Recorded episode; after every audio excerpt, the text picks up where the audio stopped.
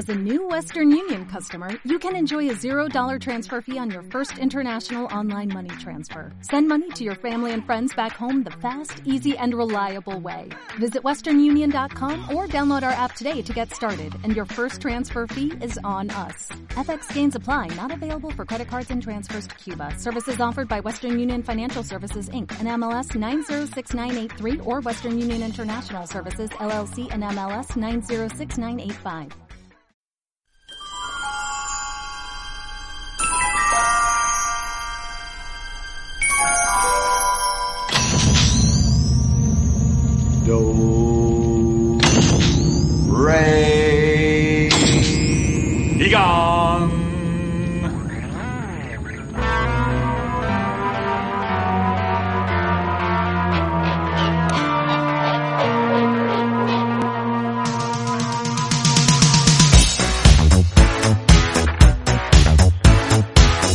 Buenos Aires al mundo, esto es Cinéfilos Rebeldes.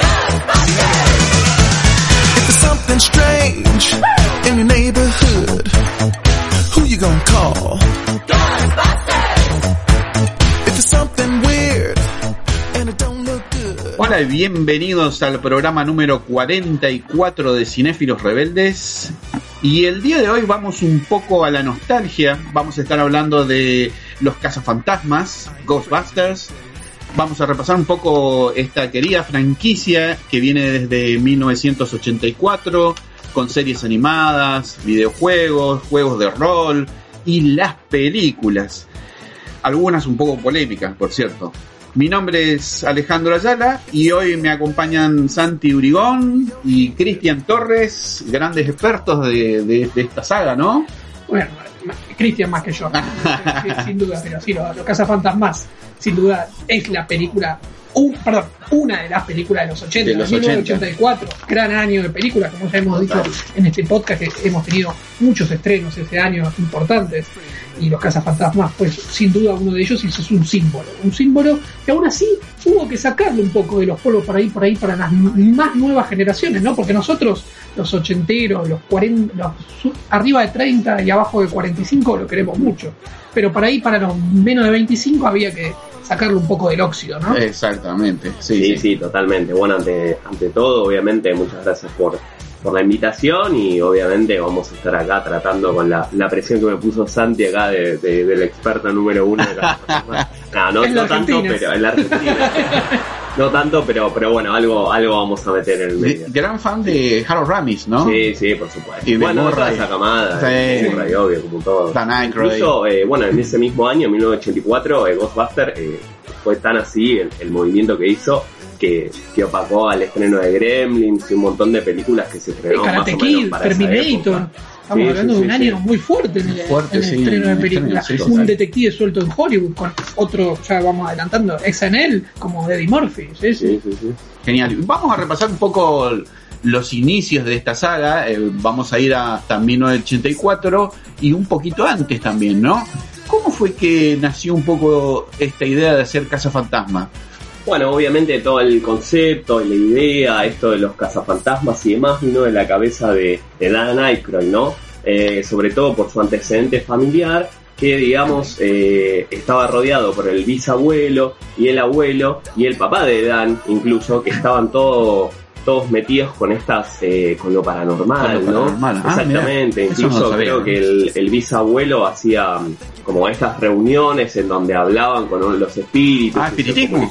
eh, exactamente, exactamente, sí, sí. Se Ah. comunicaban con, eh, con espíritus y demás en esa época.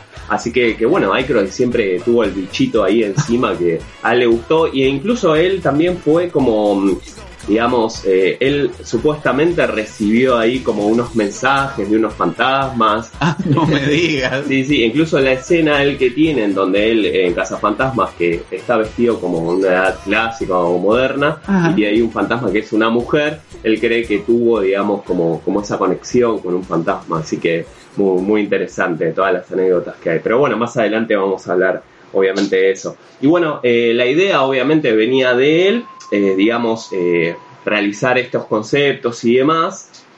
fue muy interesante y sobre todo porque él tenía la idea de que estos cazafantasmas eran como viaja- viajeros en el tiempo Ajá. y iban de dimensiones en dimensiones y que ellos iban a estar en el futuro y que iban a, viajar en el pasado y justamente caer en 1984 en Nueva York, ¿no?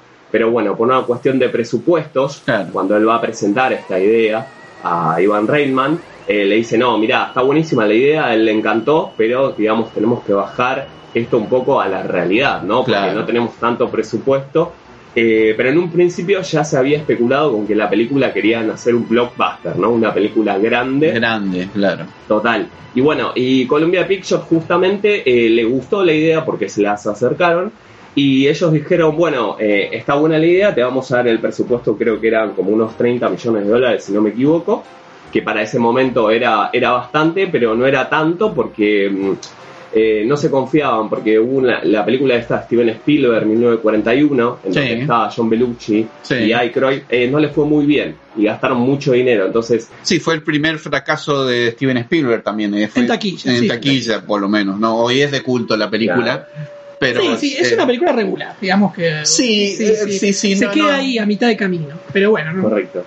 Sí, bueno, y todas estas duplas y estos personajes que, que justamente hoy hablábamos de Murray, eh, bueno, obviamente de John Candy y todos estos, Dan Aykroyd incluso y, y, y Bellucci, ¿no? Salieron de Saturday Night Live, Ajá. que es, eh, bueno, este gran, digamos, programa neoyorquino, ¿no? Que Sandy tanto conoce. Sí, obviamente, es el- creo que ya van 45 años de Saturday Night Live y ellos pertenecen no a la primera camada, pero sí a la segunda. Ah, y estamos hablando ahí de cómicos, ¿no? Dan Aykroyd, Bill Murray, Ujú. eh, Robin Williams, eh, Bel- Bel- Bellucci, eh, Eddie Murphy. Eddie Murphy. Eddie Murphy fue el, el, el símbolo de Saturday Night Live Sí. de la década del 80.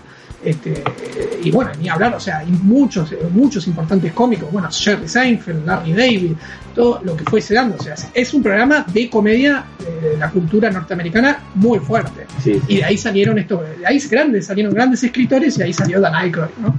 Tal cual, tal cual. Bueno, y de ahí un poco que se despegaron de este programa, ¿no? Justamente, y eh, se iniciaron en el tema de, del cine, ¿no? Y bueno, de ahí salieron esta pareja que ya hablamos de, de la película de Spielberg, y luego esta dupla se inmor- eh, inmortalizaría con los hermanos Macana, ¿no? Los Blue Brothers. Esta película de 1980, que bueno, que justamente ellos pegaron una conexión tan importante que eh, los, los mismos, el mismo público, ¿no? Iba a ver todo el tiempo, querían más sobre esta pareja, ¿no? Eh, les, Claro. les pegó tanto a la química, incluso ellos salieron de gira con esta película eh, tocando blues por todos lados, por todo Estados Sí, sí, sí, Unidos. sí, sí. Eso estuvo muy Carrie bueno. Fisher está en esa película. Ah, Carrie Fisher, es Sí. verdad. Sí, hay un montón de personajes. sí, eh, La película de John Landis. Sí, tal cual. Es un musical y es una película donde también no solamente aparecen actores, sino muchas personas así de, bueno, conocidos, famosos, músicos y demás. Y bueno, también protagonizaron esta película Vecinos, en donde ellos también están. eh, es muy, muy buena, muy recomendable. Que después ahora hicieron una remake hace un par de años, es basado en esa película. Bueno, eh, después, eh, obviamente, Aykroyd seguía trabajando eh, justamente en este guion. Tiene la desgracia que se topa con la muerte de Bellucci. Y, y bueno, eso fue una decaída total para Aykroyd porque pensaba en un montón de proyectos junto a él, porque era una buena dupla, algo así como el medio y porcel, ¿no? Para nosotros. Claro. Y bueno, eh, bueno, él quiso seguir adelante con el proyecto, incluso le lleva el proyecto a Ivan Reitman, y lo ven juntos, y como dije antes, eh, comentaron esto del tema de, de bajar un poco el presupuesto a la película, eh, bajarlo más eh, a tierra, ¿no? Eh, para hacerlo posible, porque esto de los viajes en el tiempo no, no lo veían factible. Eh, bueno, justamente es cuando se topan exactamente con nuestro queridísimo amigo eh, Egon Spengler, ¿no? Bueno, el actor... Harold Ramis. Harold Ramis. Genial, genial. Harold Ramis, que el- la idea principal de Harold era eh, ser guionista de la película. Él ya venía de dirigir Cadillac, que fue su primer película en donde trabajó con Bill Murray, y hicieron el trabajo ahí los tres para más o, más o menos llevarlo eh, Ghostbuster a un proyecto, digamos, más cerradito. Eh, la idea de hacerlo en Nueva York, creo que la- las localizaciones fueron en San Francisco igualmente, lo que eran los lugares internos. Y después todo lo que es externo, exteriores, Fue casi todo Nueva casi York. todo Nueva York. Sí, también fueron a Los Ángeles cuando Ah, hicieron sí. la- la- las escenas de la librería pública. Total. Creo que los interiores son de, de Los Ángeles, los exteriores Sí, es, es la librería pública de, De Nueva York. de Nueva York, ¿no? tal cual. Y bueno, y estos cambios, digamos, fueron algo así como en tres meses y después, eh, bueno, lo, lo más interesante de esto es que Aykroyd, digamos, escribió inicialmente los libretos para Belushi, que después el papel, obviamente, se lo iban a dar a Bill Murray, que era un tipo Claro. ya experimentado y en el tema y que ya conocía a todos. También un ex SNL. Y Claro. un dato es que eh, Iván Reitman había dirigido a Harold Remis y a Bill Murray en la película El Pelotón. Ah, sí, cómica. sí, sí. Habían trabajado juntos ahí también, así que ya se. Pelotón chiflado. Sí, el pelotón Sí, el chiflado. En, en español. Sí, ¿eh? sí, el- Sí, el- no exacto. me puedo acordar el nombre en inglés. Stripes. Stripes. Stripes. Un pe- una película clásica, bien de los Sí. 80, fi- principio, 1981, 82. Sí, sí, Habían sí. trabajado juntos, bien de clásico de su humor de esa época. Este, Que después conoceríamos a algo como Rambito y Rambón, ¿no? Claro. Así que ya íbamos teniendo el equipo de los cazafantasmas. Dan Aykroyd, obviamente, Harold Ramis que estaba actuando en el guion y Bill Murray. Sí, y Harold Ramis sobre todo era un personaje, alguien que, que quería estar detrás de la película y no adelante, y bueno, ahí es cuando, digamos, por una cuestión de presupuesto también le dijeron, bueno, dale, vos conocés bien el papel, incluso él lo habría escrito, Eh, lo escribió exactamente, no, eh, no me acuerdo para qué actor, ahora básicamente, eh, Harold Ramis, eh, bueno, pero las personas principales de esto, bueno, eran John Belushi, Eddie Murphy y John Candy, eran ya era el staff completo, Ajá. pero bueno, por una cuestión de agenda Eddie Murphy se bajó porque estaba bajando Detective Suelto en Hollywood. Sí, sí. Además también había como cierta idea de que eran demasiadas figuras. Es decir, Claro. Ed- Eddie Murphy eh, era un Y- grosso ya en, Era, ese, en claro, ese sí, momento. y ya como, te- como teníamos tres grosos, Claro, aparte Murray, habían trabajado Eddie Murphy y Dan Aykroyd Claro. en la película de John Landis de Mendigo a Millonario. Sí, sí, sí. habían trabajado juntos, muy buena película. Sí, es Este, y, y Eddie Murphy ya era un símbolo, era, muy popular. Claro. Creo que- después, después ya SNL, por lo menos del 80 al 85, era Eddie Murphy. O Claro, sea, el tipo tenía mucho carisma, es que lo tenía. ¿viste? claro, claro. Es muy, muy carismático, la risa, su forma de, de actuar. Digo. Y es verdad que por ahí Eddie Murphy tenía el riesgo de que te, Te cambiaba la película. te, te opacaba todo. Claro. Su, su, su, su, su rol este, seductor, carismático, no sé. Lo- Sí, sí, va, sí. Yo no, Sí, no lo veo que, teniendo en cuenta que el personaje de Winston es más aislado, digamos. Sí, Winston es más el público en sí, porque si vos te fijas los otros personajes están un poquito locos todos Sí. y Winston Sí, es sí. más es El como que el gana público, claro, es el público ahí en el equipo. Con tal Sí. de ganar unos mangos, cree lo que Y quiere. claro, y Eddie Murphy no, no iba a estar en esa sintonía, obviamente, ¿no? Total. Es cierto que igual el personaje, el, eh, Winston, ¿no? El, el actor Ernie Hudson, eh, le llegó un libreto y después medio que se lo modificaron al papel. Le achicaron bastante, digamos, el personaje, porque no era un actor conocido en esa época, ¿no? Y, y bueno, después obviamente él quiso hablar con el director, con Reitman, pero bueno, ya estaba todo dicho, así que bueno, él aceptó así el trabajo como cuando le ofrecieron ser cazafantasmas, ¿no? Y de hecho, la primera misión de los cazafantasmas, que es la del, la del hotel, Sí. no está. Es cierto, es cierto. Incluso la, la escena esta que Pegajoso va hacia, digamos, hacia el Dr. Beckman, eh, esa escena eh, estaba pensada para Eddie Murphy. Sí, pensado en un principio. mirá vos, Sí, vos. sí, sí, sí. Ya que mencionaste Pegajoso, Pegajoso es un homenaje al actor que falleció, a Belushi, ¿sí? Correcto. Sí, sí, decían porque tenía la, una actitud muy parecida. Muy parecida, ¿no? sí, sí, Sí, sí. Belushi, si quieren ver una película de Belushi, de John Landis, Ajá. es la fa- película favorita de Homero Simpson, porque es la película favorita de Matt Groening, Animal House. Animal House. sí. Es un peliculón.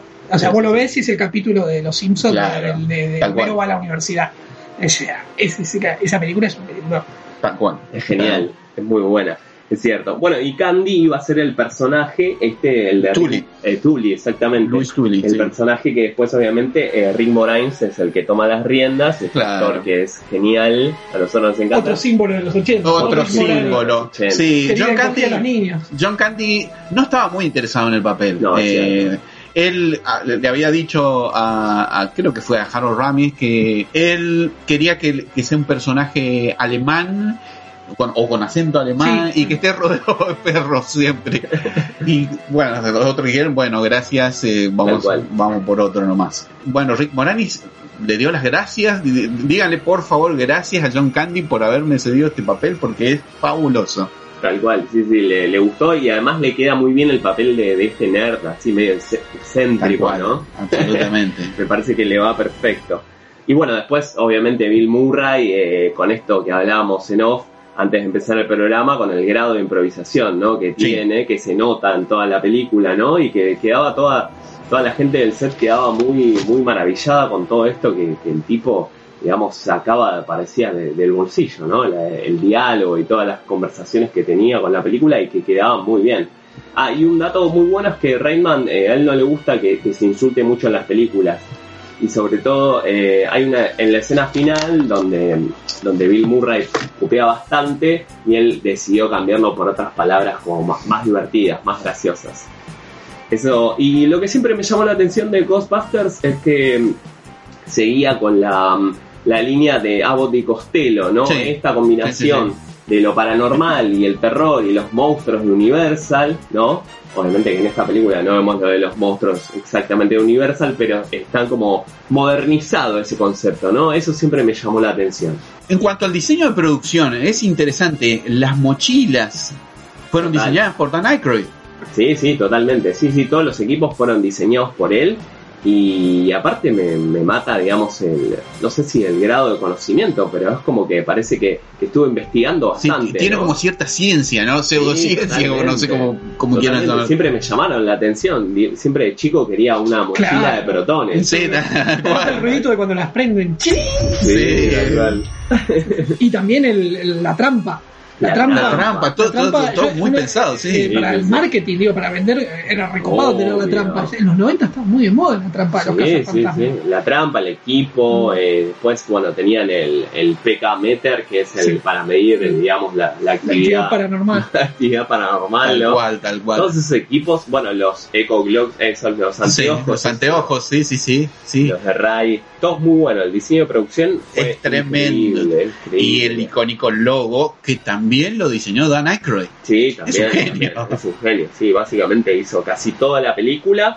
Eh, bueno, eso obviamente tiene que ver con, con la publicidad y el marketing. Sí. Y hablando de eso, ellos grabaron este comercial que vemos en, en la película, el- creo que en las tres está, ¿no? El comercial de donde Sí, ellos sí. hablan sobre Ghostbusters. eh, Ghostbusters, ¿no? ¿A dónde vas a llamar? Si El teléfono, sonidos, sí, si con nadie te 555, sí. Are you troubled by strange noises in the middle of the night? Do you experience feelings of dread in your basement or attic? Have you or any of your family ever seen a spook, specter, or ghost? If the answer is yes, then don't wait another minute. Pick up your phone and call the professionals.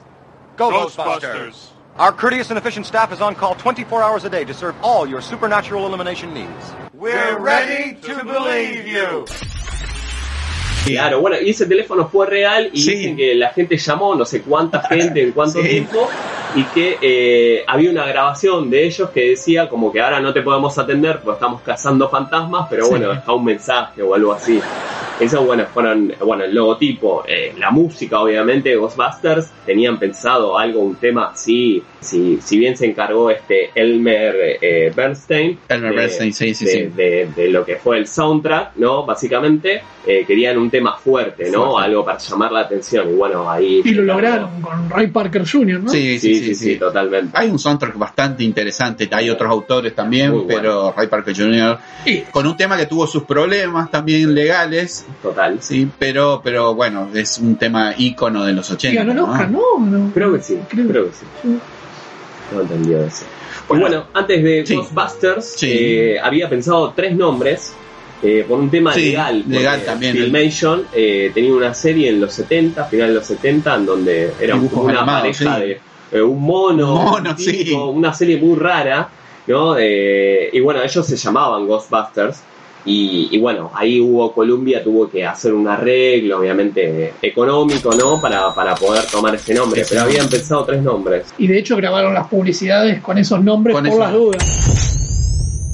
Ghostbusters! Ghoststoppers! Ghostblasters! Y la escena de, en el cuartel Sí, habían firmado con los tres carteles con los tres nombres. Es verdad. no, tremendo. Bueno, menos mal que quedó Ghostbusters. ¿no? Sí, menos mal. exacto. Sí, porque había ah, eh, en la, la última escena de la película cuando la gente está gritando Ghostbusters, Ghostbusters, entonces ahí dijeron no, juguémonos por este nombre porque ya está. Sí, es mucho más. Claro. Total. Sí, le llamaron a los- a los abogados y le dijeron, vamos por esto y listo, que sea lo que tenga que ser. Sí, si hay que pagar, paguemos. Sí, total. Incluso hubo una serie, eh, digamos que fue la continuación directa de la primera parte, Sí. en donde, bueno, eh, Tristar creo que fue la que la productora que tomó también ahí los derechos y que se llama, se llama The Real Ghostbusters como Ajá. para diferenciar, digamos, de esta serie de dibujos y que los chicos no se confundan con estas dos series, ¿no? Que, que fue muy interesante. Después, si quieren, más adelante hablo de, de la un poco serie de la animada. serie animada, sí, Sí, que, que sí, sí, es interesantísimo también, ¿no? Sí, sí, sí. Efectos especiales, Muy buenas. muy buenos, ¿no? Eh, los efectos, mejores. bueno, fue todo un problema porque ellos necesitaban una compañía que les hiciera los efectos especiales y no había ninguna disponible. Y LM estaba creo que trabajando por aquellos días por, con Indiana Jones, la segunda de Indiana Jones, y decidieron hacerlos ellos mismos. Ellos crearon su propia compañía y empezaron a llamar gente que, que- que estaba relacionada con, el- con, con el ámbito, ¿no? Y uno de los nombres que, que sonó ahí muy fuerte fue Richard Edlum, fue de la camada que trabajó en Star Wars en 1977 con John Distrack, también trabajó en el Imperio Contraataca, en Galáctica y en Poltergeist, que bueno, es un antecedente muy importante para esta película. El tipo ya había trabajado con fantasmas, básicamente, ¿no? Sí, sí. Y es muy interesante lo que decís porque ahora me hiciste acordar que, eh, bueno, justamente en un momento eh, Reitman y todo el equipo eh, se pusieron de acuerdo en suavizar la película Sí. porque ya iba a ser como lo, lo mismo que pasa con Gremlins. Había como escenas como ellos querían una película apta para todo público y que no fuera limitado el acceso a los chicos y demás. Eh, suavizan el tono, los fantasmas y todos los monstruos Ajá. y justamente uno de los fantasmas de ahí lo pasan para Poltergeist. Este, este que es el, el fantasmita clásico de, de Poltergeist, ¿no? Así todo, si ustedes hacen memoria de la primera vez que vieron la película, a mí me asustó bastante, sobre todo la primera escena en la librería pública, ¿se acuerdan? Ese fantasma Total, total. Sí, sí, es tremendo. La verdad que yo también a mí me dio bastante miedo. asustaba, sí, sí, sí, sí. sí, sí, sí. Por ahí la escena que, que más miedo, una, nosotros estamos olvidando de una actriz que fue es Sigourney Weaver, ¿no? Para hacer Ah, el- sí, por de- supuesto. de Dana, Sí, este, Dana. eh, encima de Sigourney Weaver en esos años había hecho Alien, pero no era tan popular todavía, ¿no? No, no, eh, había tenido bastante popularidad con la película, pero eh, digamos estaba más asociada a papeles oscuros, ¿no? Y, Sí. Ah, y, ahí, y la escena que le saltan lo- lo- los monstruos del sillón, que la vuelven a hacer Sí, en esta sí, nueva sí, de este, es bastante, bastante también asustadiza. Sí, sí, sí, sí. Me acuerdo cuando él abría la heladera y estaban ahí todos los.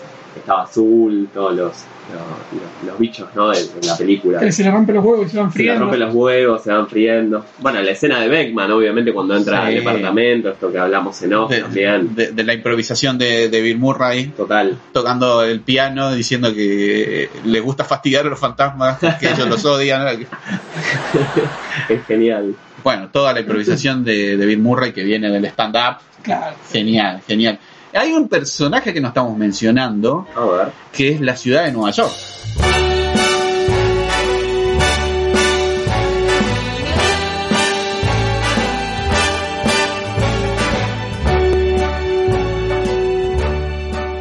Es un personaje dentro de esta película que también eh, eh, el mismo Ivan Reitman lo menciona, ¿no? Sí, por supuesto. Que es un personaje más de la Y la película. Nueva York de los 80, ¿no? Y la Nueva York de los 80. Es interesante lo que decís porque Nueva, Nueva York venía como un poco devaluada, ¿no? Era muy oscura, venía de... de- Y en esos años todavía más. eh, todavía, todavía. En esos años tuvo, veníamos de, sí, una, Nueva York con bastante inseguridad, Exactamente. con bastante Y en el cine también se drogas. En el cine se reflejaba, sucia. se reflejaba sí, sí. eso en películas como Taxi Driver. Taxi Driver, eh, Warriors. eh, Se veía mucho de esa inse- inseguridad, Bueno, la, primera es Escape de Nueva York, ¿no? La, la de, Eh, la de Carpenter.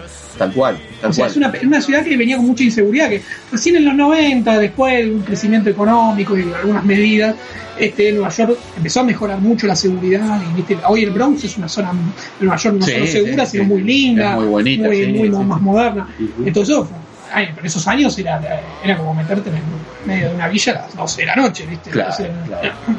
Sí, bueno, justamente esta película trataba de mostrar una Nueva York un poquito más reluciente, más luminosa, más cool, ¿no? Más limpia, ¿no? Sí, sí, total. sí, sí, excelente. Pero cuando la película dicen los neoyorquinos, viste, que son así fastidiosos, todo eso muestra esa, esa Nueva York de los 80, ese personaje que, que vos decís. Sí, sí. El alcalde de Nueva York de esa lado película es, es un icónico en todas las escenas cuando aparece, digamos. Tal cual.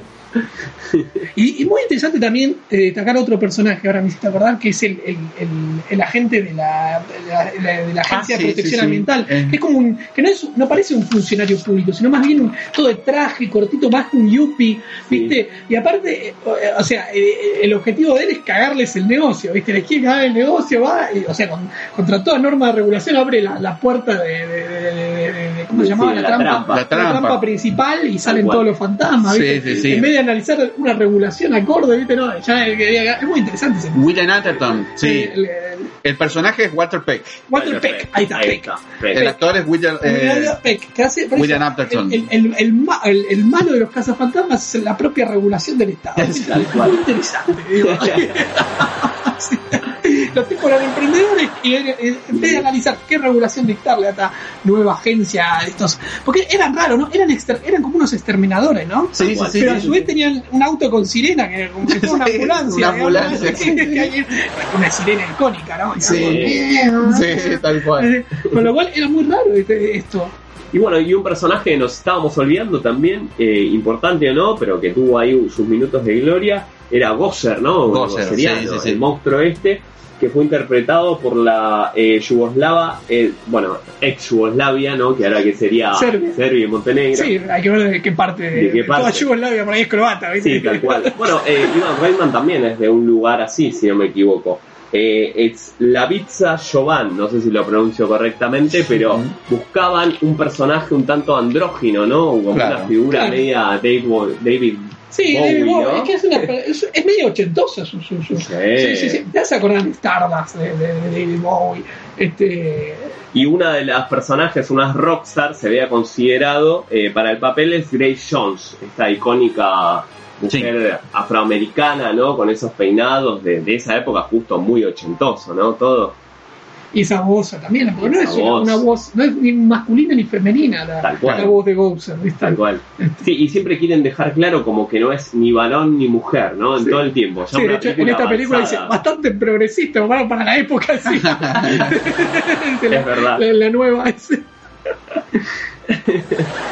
Así que bueno, me parece como que dimos un buen vistazo. Un de buen. No sé si vistazo, sí, estamos sí, sí, sí. olvidando de algo. No, creo que estamos en todo. ¿eh?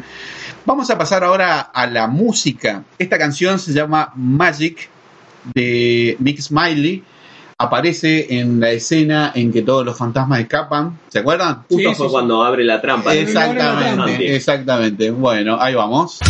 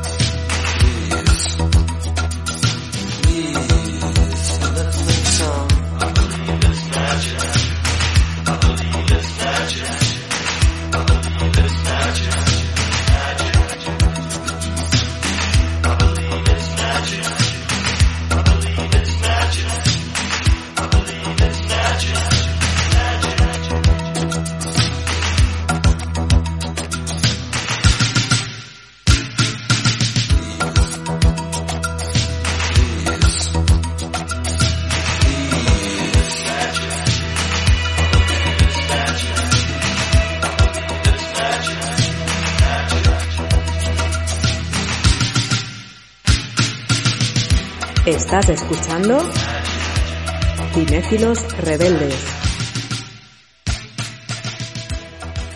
Continuamos y vamos a hablar un poquito ahora de Casa Fantasmas 2, ¿sí? Una película un poco polémica, ¿no? Justamente habíamos dicho al principio que algunas películas de Casa Fantasmas eran polémicas y esta un poco lo fue en su momento. Yo voy a admitir que en retrospectiva la vuelvo a ver a esta película y me gusta, digamos, por la nostalgia. ¿sí? Tengo una conexión especial con esta película desde el lado de la nostalgia, pero hay que admitir que en su momento no fue muy bien recibida, pese a que en la taquilla la rompió la primera semana.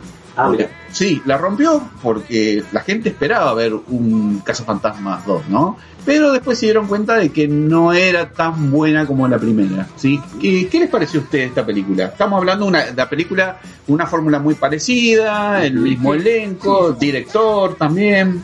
Yo coincido con lo que decís. eh, no es una buena secuela, digamos, porque vuelve a arrancar en la misma situación. O sea, después de haber salvado a la ciudad de Nueva York, volvemos a ver a los cazafantasmas ahora este, a cada uno en la suya, incluso eh, son animadores de fiestas. Sí, o sea, sí, nos devaluados. Nos vemos volver para atrás. Este, y, de- y lo- y después la, la- la historia es similar, o sea, es los cazafantasmas devaluados, nadie cree en ellos.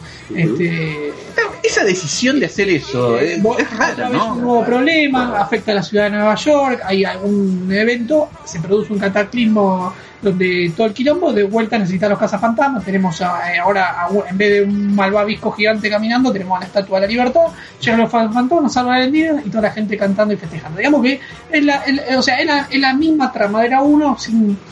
O sea, como... O sea, Pero desgastada, digamos. desgastada, digamos, sí. Este, acá tenemos, ¿cómo se llamaba? El, el malo este, el dictador. Digo Carpathian. Digo, Car- Carpathian. Vigo, Vigo. Sí. De Carpathian, o sea, vendría a ser un Bowser machoto. Menor, Sí, claro. este.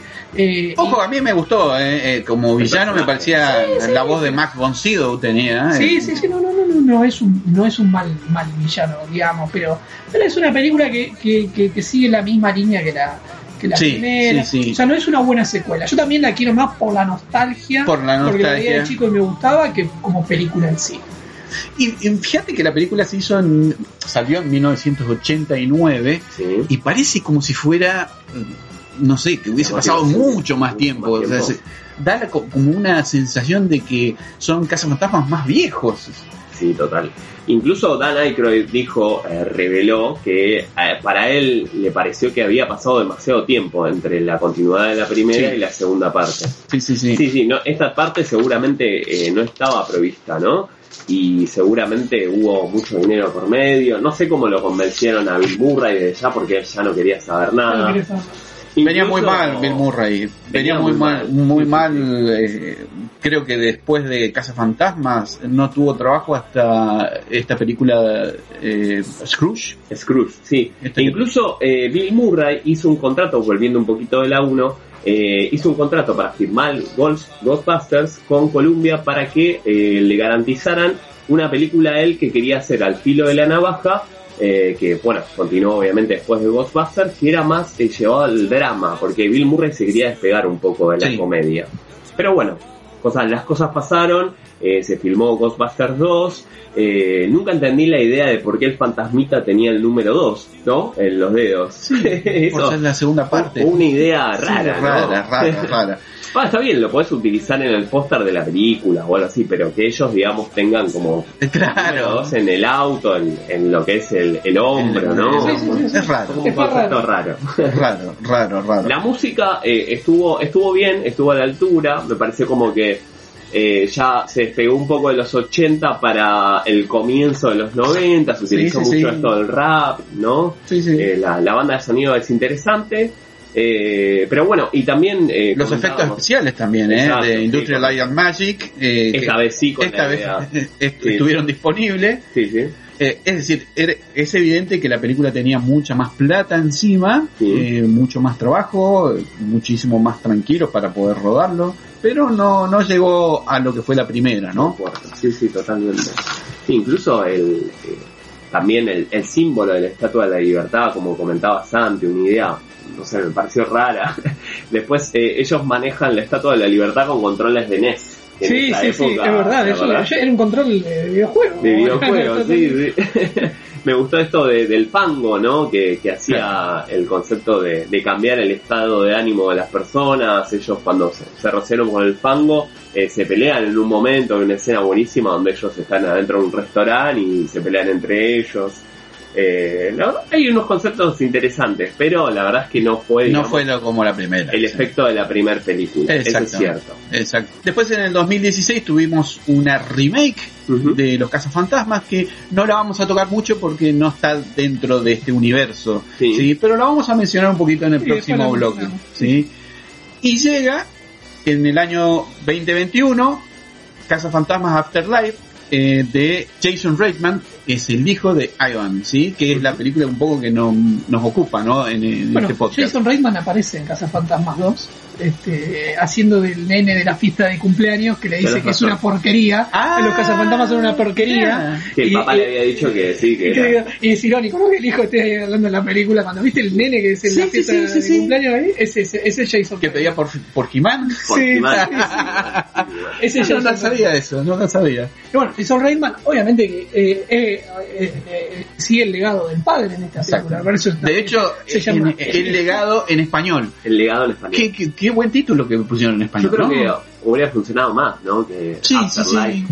Y digamos que encima Jason Reitman ya es, es un director con su nombre, digamos, no, no, no, Sí. no, no es el, el- el hijo de Ivan Reitman. Ujú. Él que dirige otro tipo de película, va más al, al cine independiente o, o al cine no tan comercial, más allá que sus películas han, digo, eh, han tenido éxito. Por ejemplo, una de mis favoritas de- es Amor sin escalas, que se llama Up in the Air, con George Clooney y Vera Farmiga, eh, o la de Gracias por fumar, incluso ahora que tuvimos, viste, la ley de etiquetado, en esa película se debate de ponerle a los paquetes de cigarrillos Sí. el, el Congreso, tra- el- el- la, figura de gente muriendo, un pulmón, un bebé. Entonces el tipo hace, hace el protagonista hace un lobista de, la, de, la, de, los- de las empresas tabacaleras que entiendo que va tratando de que la gente fume, obviamente siga fumando. Esa, eh, si el cigarrillo es malo o no para la salud, dice sí, es malo para la salud de la gente, pero si la gente quiere comprarlo igual, que lo compre. Se le- esas películas están muy buenas como, las como las cuenta y dirige Jason Reitman, utilizando planos bien acordes, este, bien centrados, ¿no? sin muchos efectos especiales, son películas que no Sí, directamente necesitan. no necesitan efectos Sí, especiales, o la, la joven vida de Juno con eh, este eh, el, embarazo, embarazo adolescente, ¿no? Este, son películas siempre con temáticas muy puntuales, cual- Independientes, casi. independientes, dramas, eh, o no tan dramas, por ahí o comedias, pero con, algún toque más de drama. Y acá, sin embargo, dije, bueno, llevar el legado de su padre, porque por ahí, bueno, no estaba de- conforme con lo que venía sucediendo con los cazafantasmas, ¿no? Ujú. Digamos, esta visión, o sea, la película del 2016 no, no le hace un legado a las viejas películas, trata de hacer una nueva reboot Sí, con sí. protagonistas mujeres, o sea, poco y nada tiene de las de las Sí, de las anteriores. de las ¿no? anteriores. En cambio, esta trata de hacerlo, y me gusta como ella, metiéndonos en la película, cómo elige contarla, ¿no? Porque es verdad, ese todavía hay que sacarlo del óxido a los Claro, cazafantasmas. que eso se ve En visualmente, se para ve, los ¿no? sub-20, para los sub-20, ¿no? Sí, Digamos, sí, para sí. que nació en el 2000, Sí. este, que a lo sumo vio los cazafantasmas, pero no, era sacarlo del óxido.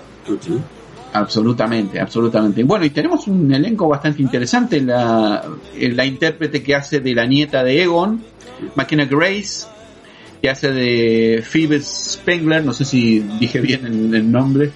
Sí, sí, sí, sí. Sí, sí, perfecto. sí, eh, Sí. Finn Wolfhard, eh, que ya lo conocemos por Stranger Things, eh, en It también. Bueno, es un detalle porque yo pensé que él iba a ser más protagonista que ella. yo también, Porque yo teniendo en cuenta la figura de Phil La Wolfhard por- para los chicos, por Stranger Things, no, pero me parece que eh, eh, fue un acierto. Un acierto, Un sí, acierto. estuvo que muy ella bien. fuera la protagonista con el otro chico con podcast. Con podcast, eh, Podcast, Logan. Kim. Sí, yo creo que son de los personajes jóvenes, me quedo con esos dos. Sí. El personaje de Phil Wolfhard y la otra. Sí, sí, sí, Es- más secundario, más pero secu- está bien, digamos. Sí, pero no, sí, pero creo que el podcast me hacía acordar un personaje de la década del 81. Sí, sí, Me- absolutamente. Sí, sí, sí. Ah, Totalmente de acuerdo. Los Phoebes la, la rompen en, Bien, en la esta rompen. película. Los dos están muy, muy bien. Y bueno, después tenemos la figura de Paul Rudd, el hombre más sexy del año, según la revista no lo puede creer ni él todavía. No, no. Este, y aparte un capo. El profesor Eh, eh, Gruberson. Gruberson. O sea, es un capo. Paul Rudd, no solo Ant-Man, pero también está, está en varias películas. eh, Bueno. Es un, muy. A mí me cae bien, ¿viste? Son actores que te caen bien, ¿viste? Carismático. Carismático, gracioso, siempre, siempre me, ca- me cayó bien. Y bueno, y tenemos a Carrie Coon también, haciendo de la madre, la hija de. De de- Una pregunta, ahí tenemos, a mí no me están quedando las fechas, porque es una madre cuarentona. Eh, digamos que tendría que haber nacido para la Casa Fantasma 1 ya. Y sí, Y menos. nunca nombra que tiene una hija. No, jamás. Ahí, ahí, ahí es donde no me están sal- ahí es donde los guiones ya, viste, tenemos, la metimos, pero la metimos así por la fuerza, porque Spengler ya tendría que tener a la hija en la 1. digamos. Y aparte, ¿quién sería la madre? Nunca lo comentan. Es una mujer Claro. X. Lo, lo copado hubiese sido que sea, digamos, pareja de la secretaria de ellos. Pero Janine, que la, Janine, eh, tiene- claro. pero después en la 2 está con Rick Moranis. Con Rick Yo- Moranis, Janine, es cierto, con lo cual, que- la historia de amor entre Janine y Spengler, la- ese coqueteo, queda en la 1, porque en la la 2 ya no está. Claro. Con, lo- con lo cual, este. eh, Pero hubiese sido interesante, ¿no? Como para explicar un poco más. Sí, y después también, bueno, este guion obviamente, el guion es, es, es el tributo a la nostalgia, es lo más fuerte. Claro, lo más fuerte. El guion tiene su, viste, hay que agarrar las cosas con alambre, viste. Sí, sí, sí. Este, la, la- la explicación para que Spengler se vaya fue también un poco, se te la ponía a ver, Forzado, ¿no? forzado. Sí, un poquitito Porque aparte, ¿por qué. Rey no le va a creer? Si Sí, sí. Sí. ¿Por qué no le va a creer que viene el fin del mundo? eh? O sea, por ahí hubiera buscado otra la pelea, pero bueno, qué sé yo, está bien. A veces los cambios de guion, viste, la reescritura, esto, qué sé yo, uno no sabe, por ahí había otra explicación. Pero fue medio forzado también como lo sacaron a, a- a Spengler, este, obviamente que tenían la, la- no podían porque Carol Rennie falleció en 2014, lamentablemente. Sí. Está bien elegido que, que, que- que- quisieran contar la trama a través de la nieta de Spengler, que a Spengler lo mataran al principio de la, de la película. Sí. Este, obviamente uno ya se daba cuenta que era Spengler, más allá que no le veía la cara. Claro. Este, lo mataran, pero bueno, uno, yo me quedaba digo, "Pará, una- me van a tener que dar una buena explicación de por qué Spengler no está con los cazafantasmas, no fueron al funeral. Yo digo, ¿cómo van a ir al funeral? Y sabía que había muerto. Y sabían que había muerto, tenían que dar una Y aparte, el personaje de, de Spengler no era forro, digamos, era buen tipo. Era digamos. buen tipo, Él sí. nunca hubiera abandonado a un, a un hijo. ¿entendés? Claro, O sea, eso quedó, que quedó bastante. Sí, me- Digamos, no, por me ahí. pareció muy. Pero ¿por qué no le.? O sea, se puede aislar, pero ¿por qué nunca más le va a hablar a la hija? O sea, Claro. quedó un poco, quedó un poco ahí forzado, ¿viste? O Sí, sea, eh, está bien, ¿eh? Quisieron, es, es el, por ahí los puntos débiles, digo, porque no va con el personaje de lo que vimos. Era un tipo que era del grupo. Sí, que se puede tomar que era un, un tipo eh, súper obsesionado con su trabajo. Y bueno, No, al ver también que bueno, venía el fin del era- mundo, Si bueno, bien, si bien era muy obsesionado con la tecnología. con la tecnología, claro. Y sin embargo se quedó en lo analógico de, de los 80. Está bien, para mí quedó perfecto, pero yo creo que el tipo también hubiera, le hubiera gustado la- la- las nuevas tecnologías e incluso Sí. las hubiera usado para actualizar sus... Bueno, yo creo que eso también fue una decisión No, fue una- y quedó bien. nostálgica que quedó muy quedó bien. bien. está bien, vamos a poner las IBM esas con el... Igual a, la ambulancia le hizo una adaptación con la silla que sale para Sí, afuera que quedó eso había- fantástico. eso, si no me equivoco, había salido en, los video- en el- la serie El animada. Ah, la sí. serie animada, que salía así Ah, como, como si fuera- genio, qué Eso ya era, ya lo habían puesto en la serie animada que salía así de la Y el autito chiquitito. el autito chiquitito. Sí. Genial, genial. que como a ver, cuando va- Phoebe baja, es tributo a la nostalgia. De Claro. vemos los hongos, viste que él dice que su hobby era coleccionar hongos y esporas. Es- esporas, este lo vemos ahí. O sea, los trajes, Los este, trajes, el, sí, el- eso fue muy el lindo. chocolate crunch que se lo da Bill Murray en la primera película. Sí, de- sí, de te lo ganaste, Te lo le ganaste, le dice. "Eh, no creo- espero que no sea el mismo, porque si no está, está revencido. o sea, la película busca ir a la nostalgia. O la sea, no- quiere, por eso, no quiere incursionar en una historia nueva, nada, sino re- respetar el legado, por eso el legado o Afterlife este, eh, de, de- de los, de los cazafantasmas. Sí. Y hay una decisión tomada que para mí fue bastante riesgosa y salió bien, que es quitar a Nueva York como personaje, ¿no? Total, es Totalmente. ahora la acción se es en un pueblo chiquito en Ujú. Somerville, en Oklahoma, no sé si existirá ese pueblo realmente. Probablemente no. Pero, Probablemente Eso no. estuvo bien y estuvo bien vincularlo con Nueva York Exacto. a través de Ivo Yander. Eh, Claro. que era. Jake Simmons. Ujú. haciendo el Sí. Julio Argentino Roca, boludo. Todo vestido, boludo. En la barba así, boludo. Era, ¿viste? Sí. Se despertó de la tumba, fueron dos minutos, pobre, y volvió. y, y cobró Voltó al 5 medio. millones de dólares. ¿Y qué, qué les pareció esta decisión de que sea toda la acción en un pueblo y no en Nueva York? No, yo creo que, bueno, a ver, con la idea esta de aislar al personaje, yo creo que fue un acierto.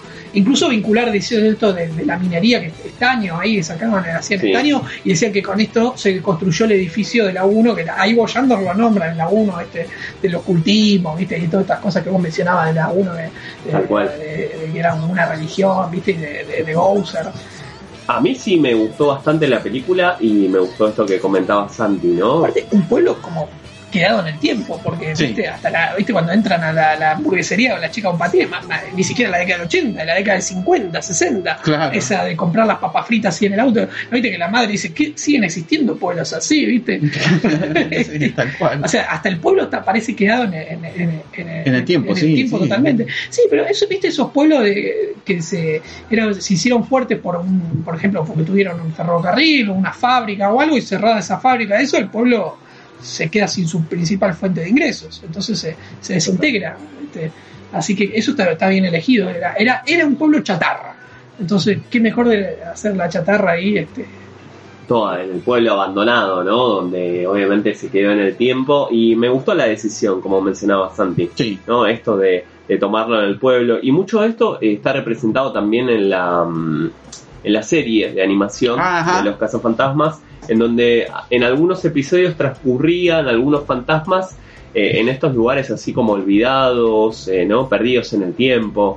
Eh, eh, sí, sí, mucho de esto hay, digamos, en, en- en- lo que es Cazafantasmas en sí. Así que por, por ese lado me, me gustó, ¿no? Vos, vos eres muy fan de la serie, ¿no? Sí, la, la serie me encantó, me encantó y me daba miedo, así como la película, porque había por personajes. La ¿eh? daban por ATC, sí. La daban por ATC, sí, sí, yo la sí, veía, sí, sí, sí. Por ATC. Ah, sí, incluso pasaban los comerciales de Joxa, eh, bueno, había una- una- un Ecto 1, una réplica dando vueltas por ahí por Figueroa Alcorta, no sé si recuerdan esa Sí. época de, de los 80, 90, ¿no? Eh, muy de, de nuestro país. Y, y bueno, me, me gustó, me gustó esta decisión, ¿no? De, de un pueblo, me recordó mucho también a las películas de los 80, al estilo Polstergeist, ¿no? Que, que todo se basaba en una casa, ¿no? Que, que estaba también La casa era terrorífica. Terrorífica, sí, sí, sí, sí. Incluso era, bueno, ella ahí se da cuenta que no es una casa, sino es como una trampa en Sí, sí, realidad, ¿no? Y todas estas leyendas de Egon, me, me gustó lo del personaje que, que lo hacen parecer como un loco, pero en realidad tenía todo, todo planeado, Todo planeado. ¿no? Sí, sí, sí. Sí. Y me gusta esto que, que dijo Santi de sacarle el óxido, ¿no? Qué, qué emoción ver el Ecto 1 cuando le- Sí. lo destapan y se ve el logo todo sucio, viejo, antiguo. Y después pasan por una toma de agua, viste, que la rompe el fantasma, Sí. que es como un pegajoso, no es pegajoso, pero es parecido. Es parecido Pegajoso. y- y- y va- y sale la tierra, se limpia, viste, y está ahí el logo de los cazafantasmas. Sí, sí, sí. O la- el visor. El visor. Sí, sí. Las armas, las, armas. Las armas. Sí, Sí. Peligroso que una niña use un arma como esa. Sí, sí. sí, ¿qué te parece? Ahora, la decisión de. ¿Qué pasó? ¿Es una precuela eh, después de Cazafantasmas 1? Porque no tiene el Cazafantasmas 2 Electro 1, ¿no? Ah, No, no, no, no. ¿Vieron? Qué detalle, no, claro. Y le, claro. le sacaron el 2. Le sacaron el 2. Entonces no sabemos si es una continuación directa de Cazafantasmas 1 y suprimen la 2 o qué pasó con la 2 ahí en el medio. Qué, qué, qué detalle. Sí, sí. Me encanta cuando eh, Gruberson, el personaje de Paul Rudd, le dice, no, sí, los 80 era como Walking Dead, decía. en- en Nueva York en los 80, perdón, era como Walking Dead, decía. Tal cual. Les hace ver, viste, Cuyo, eh, y yo que- Ah, me encantó eso cuando dice, ah, una peli, te estás perdiendo una película muy interesante, le dice a la nena que era, que ella más estaba por el lado de la ciencia, ¿no? Bueno, un personaje que no está es el de Rick Moranis. Eh, pero Rick Moranis ya había renunciado a la actuación hace rato. Hace rato. Sí, sí. Igual ahora está eh, volvió, ¿eh?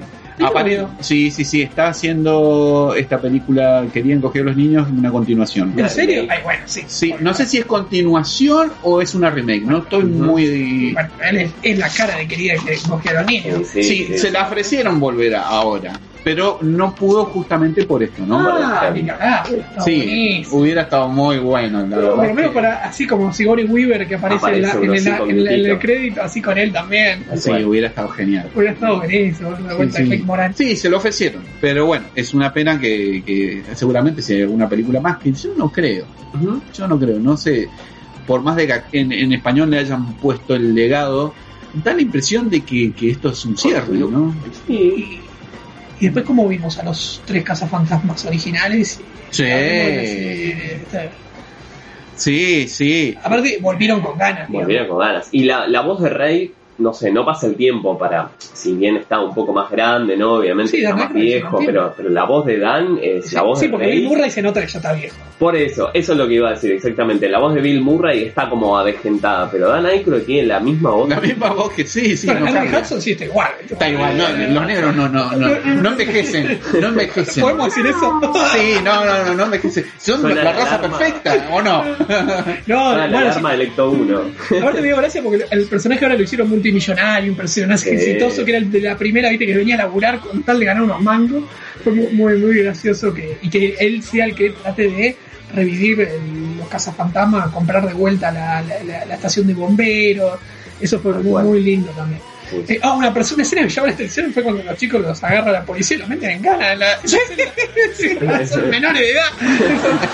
Sí. Lo meten en cara. Este, eh, y lo llama ahí a Dan Aykroyd, ¿viste? Y le dice, judo no co. ¿viste? Y lo llama y Dan Aykroyd, ¿viste? Le, le dice, ¿qué pasó con los ca-?" Es que eran los 80, los años de Reagan, ¿viste? La economía crecía. La economía crece. Es que, verdad, 1984 era el año que estaba el boom boom. De hecho, Arriba. ese año Reagan es reelecto y creo que es el presidente más reelecto con el mayor eh, porcentaje en la historia. Ganó en 48 de los 50 estados. Ajá. O sea, este, ganó por afuera, la economía estaba en las nubes en esos años. Este, y me dio una gracia, con la, pero aparte con la nostalgia que lo dice, ¿viste? me maté de risa. Dígame, ¿qué les pasó a ustedes cuando vieron a Harold Ramis? Cuando ese primer instante de verlo a él, bueno, en realidad era Egon, ¿no? Egon, en realidad sí, Más no, que. Harold Ramis, Era- era Egon eh, en CGI, ¿no? Yo les confieso que yo me eché un Sí. lagrimón. a Sí, mí sí, me sí. emocionó muchísimo. Sí, la agarra con la nieta. el- Sí, sí, es tremenda esa escena. Ah, A mí me encantó. A mí me Sí, está bien hecho, la verdad muy bien ahí, hecha. Y aparte es, es Egon. Es Egon, es O Egon sea, envejecido. Es Egon envejecido, no es Harold Ramis en realidad. Es. Egon, ¿no? Sí, sí, está muy bien cuidado y la imagen es perfecta. Es como si no hubiesen pasado los años, ¿no? Para él, obviamente estaba arrugado, tenía el pelo blanco, Sí. ¿no? Pero Me hubiera gustado que hable, que yo, hubieran agarrado Sí, alguna. eso como, faltó. como Sí. hicieron con Allen Guinness en el episodio 7. Claro. Este, Yo quería- un rey para sí. que hubiera sido alguna palabra, algo. Yo quería escucharlo, pero al mismo tiempo me daba miedo. Sí, sí. Me daba pasó- miedo porque yo dije, va, va a hablar y la van a cagar. Sí, tal Y cual. por ahí no encontraron alguna frase tampoco. O capaz la familia no quería, O por ahí, ¿viste? claro, si les autorizó usar la imagen, sí, Sí, pero sí. sí. Vas a Sí. saber qué sucedió. Lo que me llamó mucho la atención que es un recurso de él como fantasma antes de que apareciera en la imagen, ¿no? Que le, le decía a la nieta cómo arreglar lo de la lámpara. Eso me pareció raro. sí, raro. ¿no? Sí, la lámpara ahí. Sí, sí. Moviéndose, no sabía si tenía vida propia, si la estaba Sí. manejando él o qué. Bueno, lo de juego de ajedrez, eso sí estuvo bueno. Sí. Pero, pero daban indicios de una suerte de ghost, ¿no? De- Sí, sí, sí, sí, es verdad, era más Ghost. Todo un homenaje a Harold Ramis, ¿no? eh, por Sí, supuesto, la película es un homenaje a dedicada directamente, ¿no? Y fue uno de los coescritores y aparte, bueno, lamentablemente al haber fallecido, Sí, sí. eh, Con una sensación rara de mm, llanto y de un poco de bronca de por qué no lo hicieron antes, cuando él estaba vivo, ¿no? Exactamente. Eso hubiese estado genial. Sí, sí. un- La verdad que es una pena no Sí, haberlo visto antes. Pasó tantos, tantos años. sí, y aparte de ellos ya grandes, eh, bueno, este, de hecho es como vos decís, Bill Murray trata de ser Peter Beckman, pero ya es un Peter Beckman más grande, ¿viste? Hasta ahí se la, cuando está enfrentándose a Bowser, viste que le dice las mismas líneas, Sí. ¿viste? Eso es- El mismo humor de siempre. Bowser bien hecha por, por Muy este, bien para mí es Olivia White, casi seguro que es ella, la actriz de 13, este, también eh, ah, están varios de 13 en Doctor House, pero este, No está acreditada. no está acreditada, pero es ella, es ella la cara, está, está- parece, bien, parece también un disco de, de, de David Bowie de los 80 como está. Este, con los efectos bien, obviamente, mucho, obviamente ya con la digitalización de hoy, Me encantó eso, lo de los rayos, ¿no? pero no abusaron de la computadora. Eso Eso también estuvo es muy bien, eso positivo. estuvo muy bien, Incluso muy viste positivo. que cuando van a la, la mina, todo, todo ahí es, es, es tratar de. O los eh, Zul y el otro, ¿cómo se llama? Que no me acuerdo. El- Eh, ah, sí, vos decís eh, bueno, los dos perros, ¿no? Los dos perros, sí. Los dos perros. Eh, sí, ahora el lo... otro no me puedo acordar, no. El, el, el, el, el, el Keymaster y el Gatekeeper. Claro, el otro eh, sí, es ese, Keeper, es Sí, sí. el guardián de... Del portal, no, no están hechos todo por computadora, ¿viste? También es la maqueta, ¿viste? Sí, sí, como que se está hecho como antes, ¿no? Total. Ah, ¿y qué opinaron de los mini malvaviscos? Ah, yo me maté de risa. ¿eh? Muy gremlin parecían, pero... Esa escena del supermercado está muy bien Ah, el- realizada. hay uno que cuando se está prendiendo fuego la, la parrilla, se- pone el brazo, le pone el, el símbolo Eh, sí. para arriba como el Terminator. Ah, sí, sí, sí, genial. No, muy gracioso. Y yo digo, la, la, la empresa esta de Marshmallow, ¿viste? Eh, después de los 80 haber tenido la, su principal, qué mejor ma- estrategia de marketing que Claro. cambiando por Nueva York. Era la carista de... Genial. Muy bueno, muy bueno el Genial, genial. El recurso. No pareció pegajoso en esta. No apareció pegajoso, No, es este, raro, este ¿no? fantasma que comía metales es el Ah. parecido. Muy parecido. Me, Pero- me gustó ese fantasma aparte. Sí, sí. Sí, sí, sí. Este, Y lo que mencionabas vos del CGI, de lo, lo de los rayos que se podían separar, viste, cuando Bowser la. Es que aprendió. Bowser también. Claro. Como, por ahí, como Rey aprendió a decir si es un dios, a contestar decir, Bowser aprendió que lo mataron en la primera. bueno. Claro. Usando acá aprendió a, a que tenía que separarlo. Sí, Entonces sí. Bowser. Todos estábamos esperando esa pregunta. Sí, ¿Are you a obvio. god? Ay, bueno. Eh, ahí y, lo pues, y dice, dale, contestale. dale. Sí, Sí. todos somos dioses.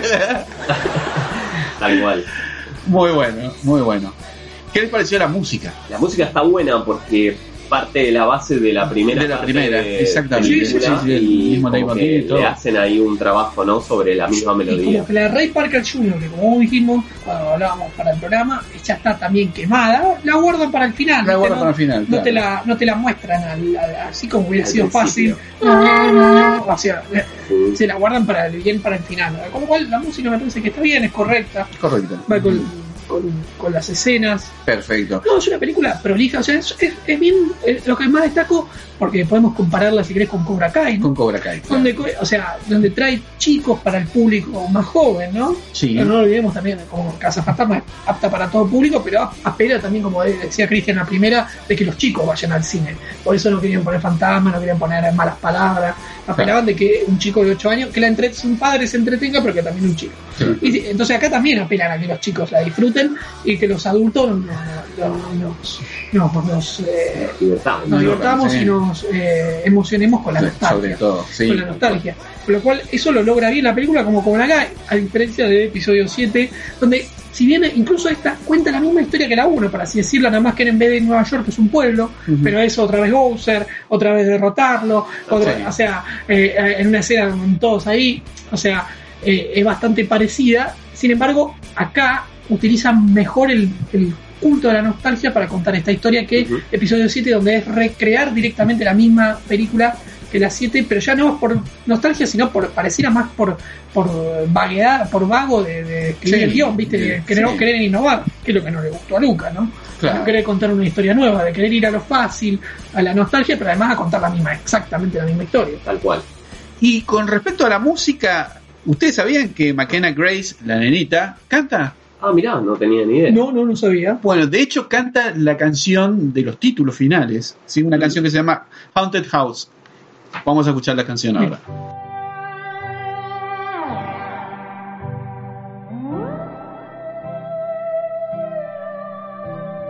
Walk out the door, then you walk back in the second that it's cold outside. And you see I've got something to give. And I'd give it to you a hundred times over till you screwed me over just like the last time, saying it was the last time. I paid the price, staying alone in my room after what happened in June, thinking I really loved you. And maybe I still do. But I think you're something I needed to lose. No, it's not healthy, it doesn't help me, but I do it anyways. Looking at photos, reading the letters that you gave me. I could never throw them out. Cause a ghost never leaves a haunted house.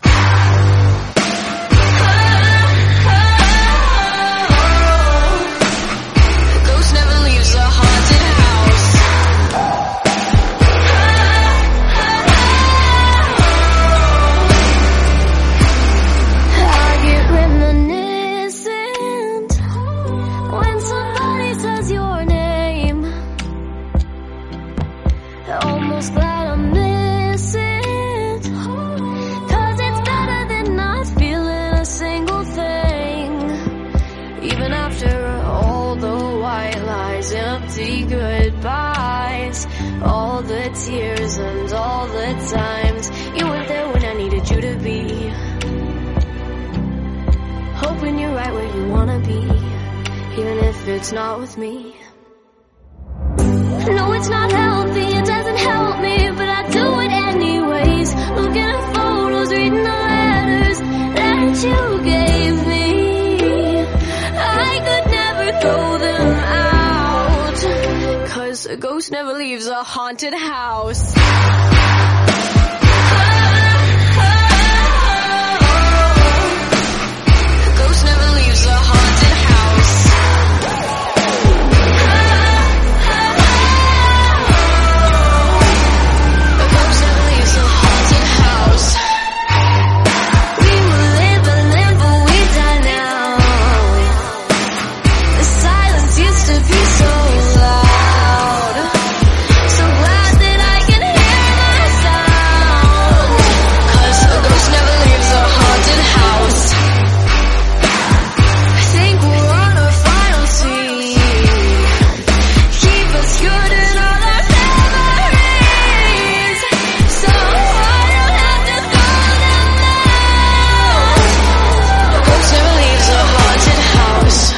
Seguimos escuchando Cinéfilos Rebeldes. Estamos de regreso y bueno, nos quedó pendiente hablar un poco de lo que es remake versus secuela nostálgica. Ale, canta bien Máquina Grace. ¿eh? Ah, ¿les gustó? Sí, sí, sí, Muy bueno. canción, ¿eh? Genial, ¿eh? Sorprendió, ¿eh? Así que además de actriz es cantante. Sí, parece que sí. Parece que va por ese lado también, ¿eh?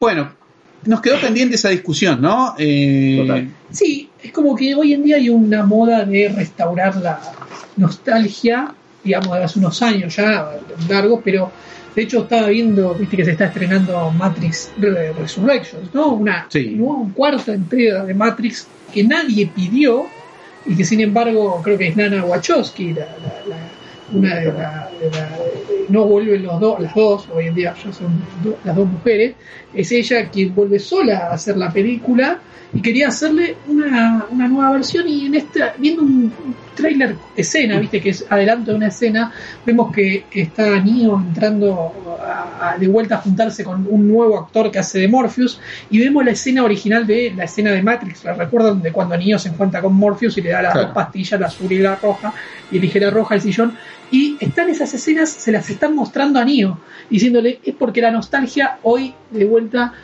nos hace sentir cómodos. Y, eso es lo que le dice. Entonces, aparentemente habría alguna crítica a la nostalgia en esta próxima película de Matrix. Digamos, la nostalgia en este momento por ahí turbulento nos hace recordar cuando éramos chicos, cuando vivíamos épocas por ahí más tranquilas, cuando, como dice cuando la economía crecía, ¿viste? Claro. este, este, eh, nos hace recordar épocas de nostálgicas están muy de moda y bueno Afterlife es, ah, como dijimos en el blog anterior utiliza muy bien la nostalgia pero otras películas no han sabido aprovechar por ahí tanto eso ¿no? como. Star Wars episodio 7 que si bien teníamos que ver personajes nuevos lo cual está bien desaprovechó la oportunidad de ver de vuelta a Luke a, a Han y a Leia en una misma escena ¿no? Sí, sí. Y, y- y el episodio, de hecho, destruyó la, la nostalgia directamente, ¿no? Está bien. La quiso enterrar de alguna manera, enterrar el pasado, ¿no? Eso es otra cuestión creativa, nos fuimos de un extremo al otro. Al otro, claro. al otro, que tampoco no sé si es tan así, porque digamos que tuvimos una escena con los caminantes, Sí, sí, contraataca. Eh, No, no creo que tampoco Bueno, pero es parte de las críticas que le hicimos también a esas películas, película, ¿no? pero, pero que, que- que quería enterrar la nostalgia para hacer algo nuevo, pero no se desprendía de lo anterior. O sea, eh, fue- está mal hecho, digamos. eh, Y esa- aparte enterrar la nostalgia olvidándote. de la- olvidándote, claro. O sea, una cosa es enterrar la nostalgia, Dejar lo viejo para lo nuevo. o sea, como hizo Lucas con las precuelas. Sí. ahí, ¿no? O sea, puede haber salido bien o mal, eso estará en la opinión de cada uno, pero quieras o no, las precuelas es una historia nueva. Exactamente. Y que por lo menos tiene una relación en las tres películas. Eh, como vos decís, ahí Disney se equivocó en arrancar con absoluta nostalgia y en la otra querer decir la, Claro. no, más la nostalgia y un error Claro. creativo que no, no va. Este, por lo menos Afterlife Ghostbusters recuerda de dónde viene y, y, y para mí es muy fue muy eh, un logro contar la historia a través de los chicos a través eh, que creo que es un personaje bastante sólido ¿no? Sí, sí, sí. el personaje Sí, que sí, hace. Phoebe este. Spengler o podcast son personajes que, Sí, sí, que exactamente. hasta tienen su, su impronta viste que yo este podcast es bastante simpático viste Mm, como va narrando todo a través está grabando el podcast constantemente viste y tiene que darle siempre algún tema dramático a lo que está por pasar viste incluso le dice a que por ahí se va a morir viste pero lo Claro. eh, o con las teorías conspirativas yo estoy con todas viste con todas las teorías conspirativas no importa es Y Ray escucha también el programa y le dice que mejora a partir de el programa 46 ¿viste? en 46 encontraste tu voz le dice Tal cual. Así que ese es un tema, ¿no? Pero están haciendo varias, ¿viste? Matrix. Bueno, Spider-Man también va a jugar mucho con la nostalgia ahora, porque se está Sí, hablando sí. de que va a volver a aparecer Tobey Maguire Claro. o Andrew Garfield, que no es tan viejo Andrew Garfield, tendrá No. 10 años, pero Tobey Maguire sí. Sí. Tobey Maguire, Spider-Man es la que llevó un poco los superhéroes al cine, digamos, ¿no? Esta película de Sam Raimi de, de 2002 y verlo de vuelta a Tobey Maguire es lo que están esperando todos. Tal cual. Sí, sí. Esperemos a ver qué, qué va a suceder, ¿no? Así que está bien volver a la nostalgia, como, o sea, tanto remake, tanta, incluso hasta las propias pelis de Marvel, que yo, van a la nostalgia de sus propias películas, ¿no? Sí, sí, sí. Sí. Totalmente. Vos lo habías comparado y me pareció acertado a eh, Cobra Cobra, Kai. Kai. Sí. Sí, lo que hablábamos eh, cuando hicimos el programa de Cobra Kai, que vos decías muy bien, Ale, que esto es una historia que va a un público adolescente, donde hasta la historia es teen, digamos, la, la drama adolescente está, Sí. no nos deja de estar, a, a eso aspira, y los personajes adolescentes también, pero no deja de también no, no olvidar de dónde viene, lo Claro. que decíamos, ¿no? Que, que es Karate Kid. Pero incluso vemos, incluso tuvimos la escena donde lo tuvimos a los tres, ¿no? A Elizabeth Shue, ¿cómo se llama el personaje de Elizabeth Shue? No me puedo acordar. Este, Sí, eh, eh, a- lo tuvimos a, a, a Daniel y a, y a, Claro. y a- ¿cómo se llama? El de- ah, ¿cómo se llama el nombre? A Johnny, a Johnny Lawrence, ahí ya lo tuvimos ahí, gracias, ¿eh? La, la- la voz de allá. lo tuvimos a Johnny Lawrence ahí, pero con una nueva perspectiva incluso, ¿no? Claro. Va, eh, se- o sea, ahí te demuestra que eh, Johnny Lawrence seguía comportándose como ochentoso en los 2015, 2018, no sé, ¿verdad? no queda ya, ¿viste? No, Johnny claro. Lawrence, que seguía atado a su época dorada, Sí, pero ya no había, no había evolucionado. En cambio, Daniel sí había logrado evolucionar, pero también quería mantener alguna atadura a eso. Claro, Ujú. claro. Y con respecto a los reboots, las remakes, que es una discusión bastante larga, ¿por qué creen que falló el reboot de Casa Fantasma? Y falló. Yo Del 2016, estamos hablando de la Pero no película. voy a decir por sí. qué falló, yo creo, porque el guion no es, no es bueno. Digamos, es una peli. eh, eh, Es como que quiere satirizar más. O sea, los, los casos fantasmas eran unos SNLs que hacen una trama, pero no quieras o no, es una peli de, de comedia bastante sólida, los personajes son sólidos, o sea, lográs empatizar, lográs quererlos, y hasta incluso, como decís, mezcla un poco hasta al, al- al terror cómico o, o la comedia.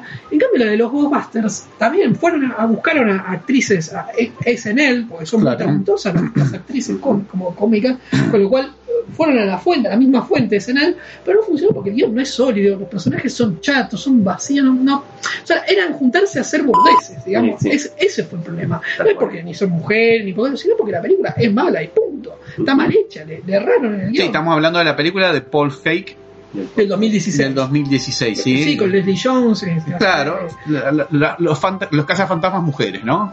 Las cazafantasmas. Pero, pero, pero no falló porque eh, hasta hacer un remake, cambiar a personajes que hacían hombre por mujeres, bueno, está bien. Pero el problema acá es que fue el guion fue malo. La peli es mala. Sí, es sí. como, es una peli tonta, digamos. Esa fue la falla.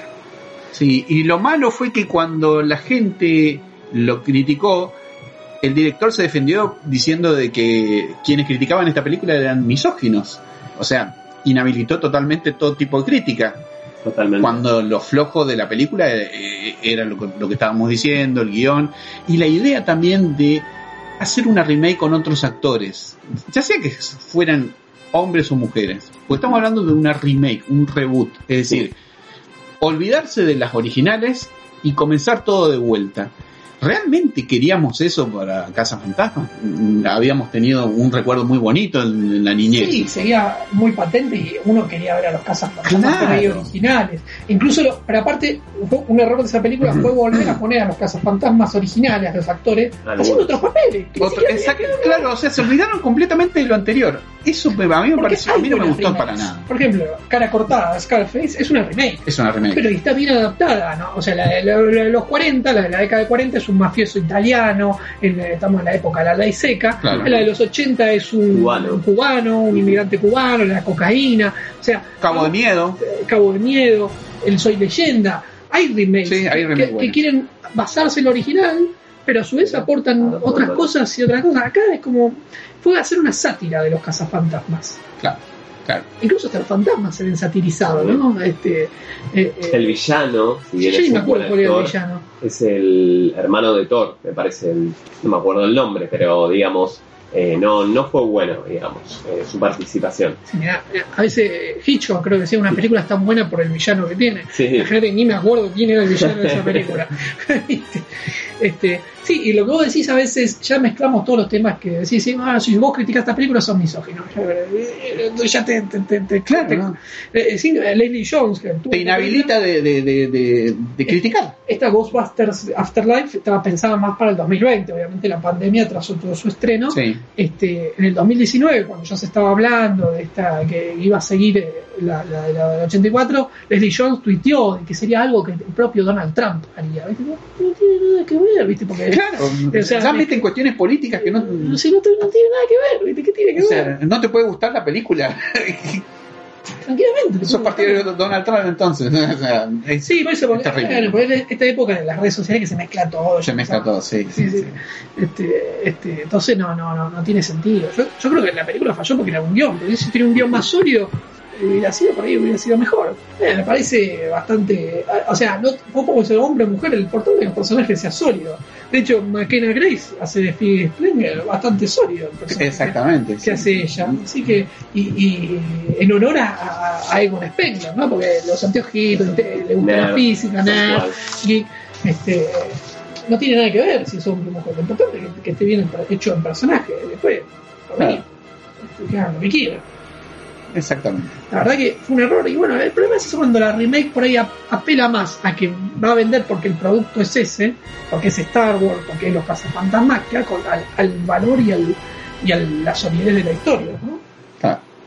Por eso, bueno, vamos a ver Spider-Man, si, o sea, si solamente apela a la nostalgia, pero es una historia mala, o Matrix, no sé, Matrix que hará. A mí, por ejemplo, Matrix 1 es una película, la tengo ahí arriba, la amo, las secuelas, si bien está bien, por ahí la idea filosófica que quieren tirar, está bien, es bastante rebuscado, por ahí habría, habría que haber reescrito los guiones de otra manera, qué sé yo, este, o sea, si bien la intención está buena, vamos a ver qué quiere hacer Resurrection, ¿no? Por ahí sí es una, por ahí con- viendo este, por ahí va la crítica de los remakes, o hay una escena de Neo que está, está en un ascensor y está toda la gente conectada a los celulares, por ahí es una crítica a que no, no La tecnología, a la ¿no? tecnología, como la tecnología, ahí realmente la te- estamos conectados a las máquinas este, para hacer energía, por ahí como, cómo es que la tecnología aún nos, nos hemos de- de- desconectado más. De hecho, el lema de Matrix es despertar, wake up.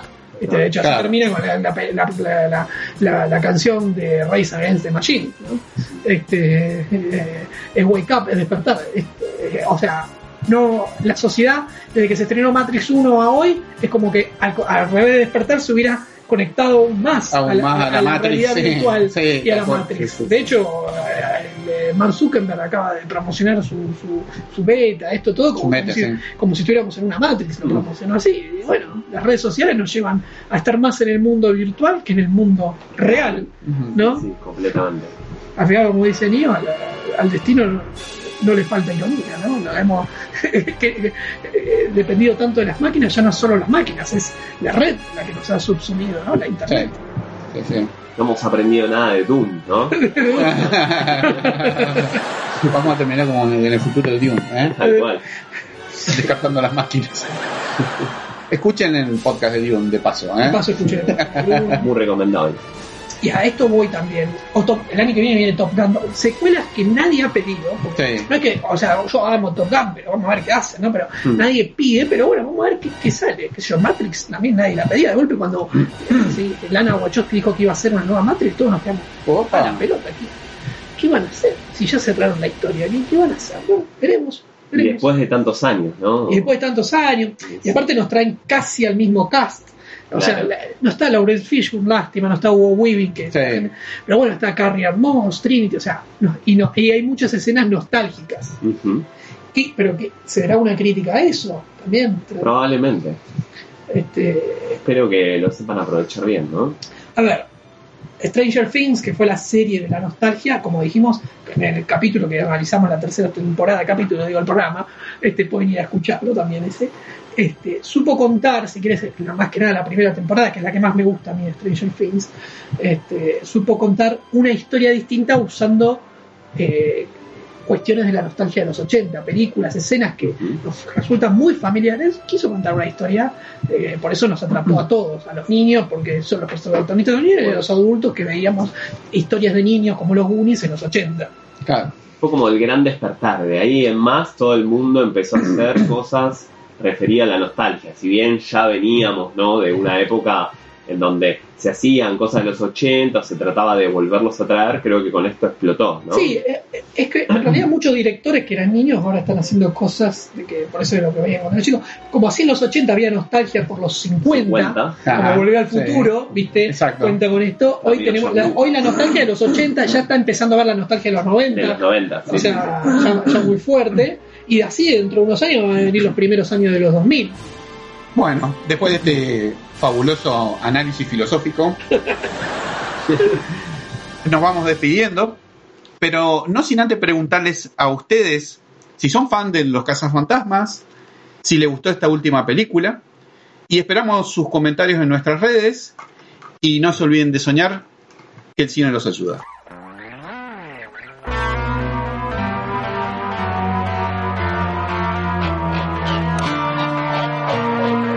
Encantan estos chicos.